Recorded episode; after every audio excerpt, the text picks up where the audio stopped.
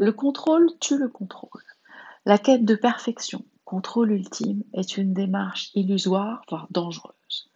Pour l'atteindre, vous allez entamer un cycle de contrôle complet sur vous-même, impactant aussi votre entourage la plupart du temps. Plus vous renforcez cette tentative de contrôle, plus vous vous éloignez de votre objectif.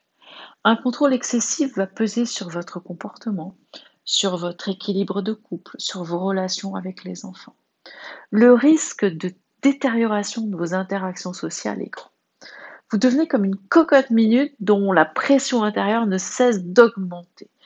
Vous pouvez percevoir le jugement des autres comme injuste, leur attitude inappropriée. C'est terrible car pour vous en recherche de super contrôle, tout doit être parfait. En réalité, le premier pas d'un contrôle plus efficace sera d'accepter les imperfections Commencez par expérimenter la règle des petits pas, c'est-à-dire privilégier les petits changements les uns après les autres.